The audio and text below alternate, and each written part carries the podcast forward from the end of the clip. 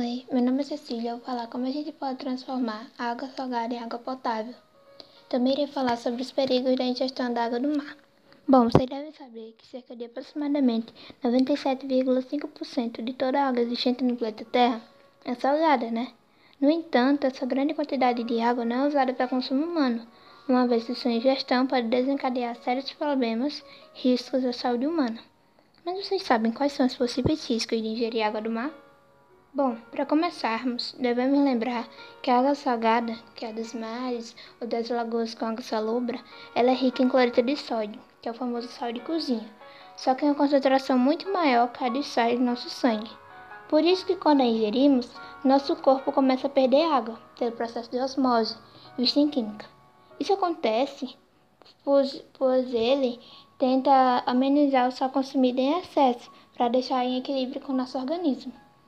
Com isso, a perda excessiva de água nos leva à desidratação, que mais tarde pode causar dor de cabeça, tonturas, fraquezas, pressão alta, perda de consciência, convulsões e até a morte. Além disso, a água do mar tem também uma alta concentração de magnésio, podendo causar irritações nas paredes do intestino, levando a possíveis diarreias. Sem falar que quanto mais você bebe, mais você fica com sede. Por essa razão, quando a pessoa fica à no mar, recomenda-se que devem conseguir outras opções para conseguir a água, como a água da chuva ou dos próprios alimentos, como peixes e pássaros. Atualmente, existem diversas técnicas que permitem a dessalinização da água do mar. O único problema é que essa tecnologia é muito cara, principalmente em relação ao gasto de energia. Só para você ter ideia, a dessalinização é uma das fontes mais caras que existe ela chega a ser duas a três vezes mais cara do que o tratamento da água doce. Outra dificuldade é levar essa água para regiões distantes do oceano, além do custo de aquedutos imensos, o gasto de energia, tanto para vencer a distância quanto o desnível. Um exemplo disso é a cidade de Brasília, que está a 120 km do litoral mais próximo e a mais de mil metros de altitude. Fora que o sal retirado da água, que no caso é a samura concentrada, ela precisa ser disposta no ambiente, e quando ela retorna ao oceano, ela pode apresentar um impacto ambiental local, especialmente sobre os plânctons que são a base da vida marinha. Porém, a mais bem sucedida forma de transformar água salgada em água potável é a osmose reversa. Ela separa o líquido por meio de uma membrana, que é como se fosse um plástico poroso, que barra os sais. Apenas um terço vira água potável os outros dois terços são destacados na forma de samura, que quando entra em contato com o solo, ela inibe o crescimento das plantas. Se, cair, se ela cair em uma corrente de água doce, ela pode matar a vida aquática sensível ao sal. Por isso, é ideal jogar, no caso de despejar, a salmoura de volta ao mar, ou em uma lagoa de água salobra. Um exemplo disso é o Brasil, que é um dos países mais ricos em água doce, ela, ele utiliza processos de dessalinização para purificar a água de lençóis subterrâneos no Nordeste. Existem outros meios, métodos de transformar água salgada em água potável. São eles a osmose reversa, a destilação, poros purificadores e o congelamento. Em relação ao gasto de energia, a destilação é muito maior que a osmose reversa, por aquecer as caldeiras. Só isso. Participação de Daniela.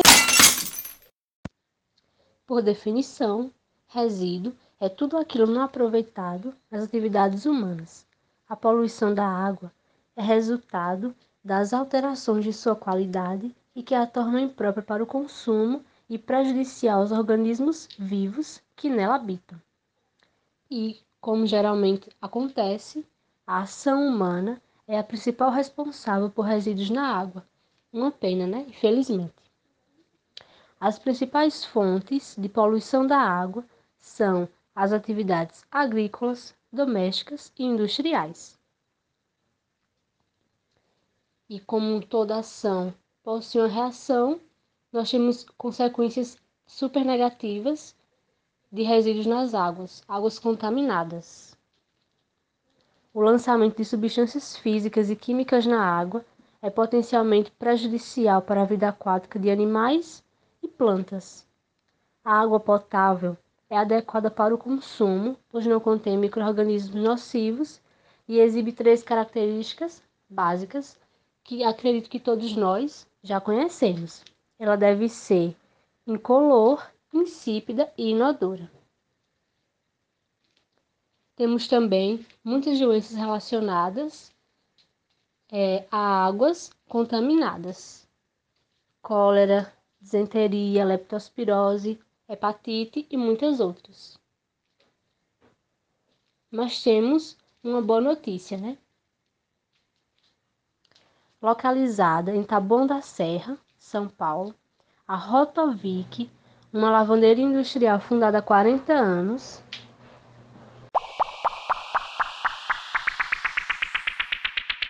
Localizada em Taboão da Serra, São Paulo, a Rotovic, uma lavanderia industrial fundada há 40 anos, serve de inspiração quando o assunto é cuidar da água. A empresária Paola Tucunduva investiu em um sistema de filtragem que transforma a água suja, resultante das lavagens, em água cristalina potável. Que notícia maravilhosa, não é? A água com resíduos, que sai das máquinas após as lavagens, passa por quatro tanques, em um processo de decantação e purificação. Um sistema é responsável por verificar o pH e a quantidade de cloro presente na água antes que ela possa ser reutilizada pelas máquinas de lavanderia. Uma notícia maravilhosa. Olá, meu nome é Kelly Cristina e você sabia que o xixi também pode ser transformado em água potável? Pois é. Uma equipe de cientistas da Universidade de Ghent, na Bélgica, criou em 2016 uma máquina que converte urina em água potável e também fertilizante utilizando a energia solar. Esta técnica super inovadora pode ser aplicada em áreas rurais e em países que estão em desenvolvimento. E para provar que a invenção funciona, os cientistas beberam xixi limpinho e ainda disseram que usariam a água que resultou do primeiro teste para fazer cerveja. Enfim, deixando a cerveja para lá, vamos saber agora como que esse procedimento de transformação da urina em água potável acontece. Bom, a técnica é bem simples. Em um tanque, a urina é coletada e aquecida, usando a energia solar. Depois, o que sobra é filtrado por uma membrana que remove 95% da amônia, que é uma substância tóxica presente em nosso xixi. Os cientistas garantem que os outros 5% não fazem mal para a gente. Os nutrientes presentes, como potássio, nitrogênio e fósforo, também são separados da água e podem ser utilizados para fertilizar a terra. Mas você sabe quando ocorreu o primeiro teste desta inovadora invenção? Não? Então fique atento que eu vou falar agora mesmo. O primeiro grande teste foi feito pela equipe no festival Gentse Fisten, em Ghent, na norte da Bélgica, que é um evento de teatro e música que dura 10 dias e costuma reunir um milhão de pessoas. Lá, os cientistas colocaram a urina captada nos banheiros químicos na máquina e conseguiram recuperar em duas horas mil litros de água limpa. Mas você sabia que a transformação do xixi em água potável não é tão nova assim? Pois é, nas últimas décadas, a NASA desenvolveu técnicas avançadas de purificação da urina dos astronautas, que, como a de todos nós, é claro, é composta por 95% de água e apenas 5% de resíduos do corpo facilitando a vida desses astronautas, já que missões de reabastecimento são bem carinhas.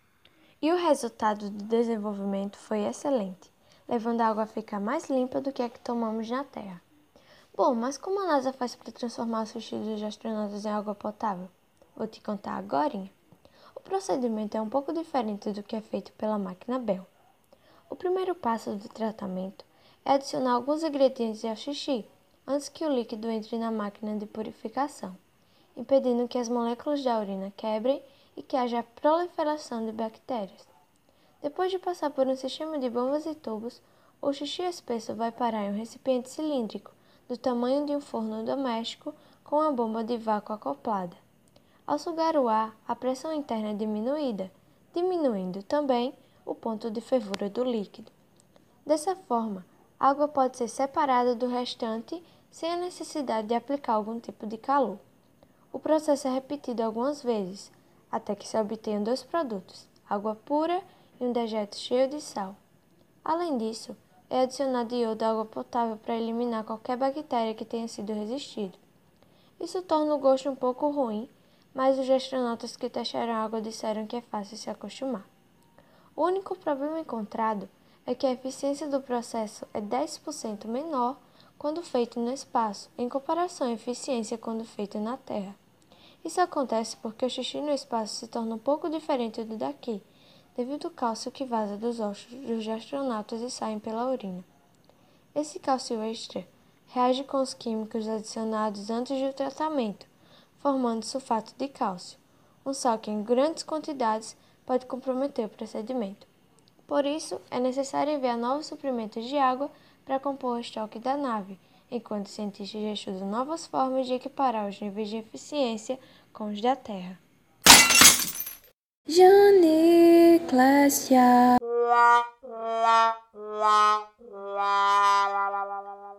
Agora eu te pergunto: será que é possível transformar a água da chuva em água potável, hein?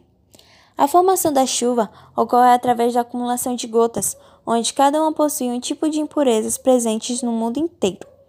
A química da Giza Fornara do site Super Interessante e outras fontes dizem que a chuva dos campos e das florestas costumam ser ricos em cálcio e potássio vindos do solo.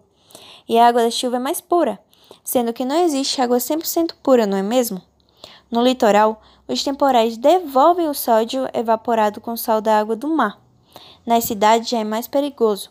Para você ter ideia, nas grandes cidades existem diversos poluentes que são evaporados, fazendo com que a chuva contenha impurezas, onde precisará de um procedimento a fim de tornar a água potável. Um exemplo é a chuva na cidade de São Paulo, que possui amônio, nitrato, sulfato, ácidos fórmicos e acéticos, que quando juntos podem afetar nossa saúde, principalmente quando essa água escorre de telhados que contêm poeira, fezes de pássaros, insetos mortos e etc. Ambas as águas não podem ser consideradas potáveis, embora a água da chuva não traga grandes riscos à saúde. Segundo a Dalgisa, esses poluentes prejudicam mais o nosso sistema respiratório que o digestório. Ou seja, o problema está no ar que respiramos. A água da chuva tem como função diluí-los. De acordo com pesquisas feitas pelo site Ecocasa, todo o sistema de aproveitamento da água da chuva possui ao menos um filtro onde as impurezas maiores, como folhas, pequenos galhos e insetos, são eliminados, e a água ao entrar na cisterna, sem turbilhonamento, decanta partículas menores. Essa é água não potável, que pode ser utilizada para fins domésticos. Para a água se tornar potável, ela deve ter o acompanhamento de engenheiros sanitários, que atenderão às normas para fazer o procedimento correto e assim poderemos beber nossa água tranquilamente. Outra pergunta que causa vários questionamentos na população brasileira é: será que é possível transformar a água do esgoto em água potável? A reutilização da água do esgoto é possível sim. Hoje já existem vários processos tecnológicos que atuam de forma eficaz no tratamento da água dos esgotos. Para você ter ideia, a Austrália é um dos países que fazem o tratamento dessas águas para fins potáveis. Essa notícia ainda é um choque para a população brasileira, que não acredita que esse fenômeno é possível, fazendo com que o Brasil não adquira um novo método de tratamento. Geraldo Alckmin, ex-governador do estado de São Paulo, em 2014, fez um anúncio da construção de duas estações para o tratamento do esgoto, onde gerou mais dúvidas e frustrações nas pessoas.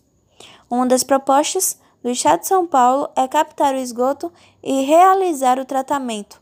Após esse processo, fazer a utilização de tecnologias adicionais, como a osmose reversa, que é aquela que é utilizada para a dessalinização da água do mar.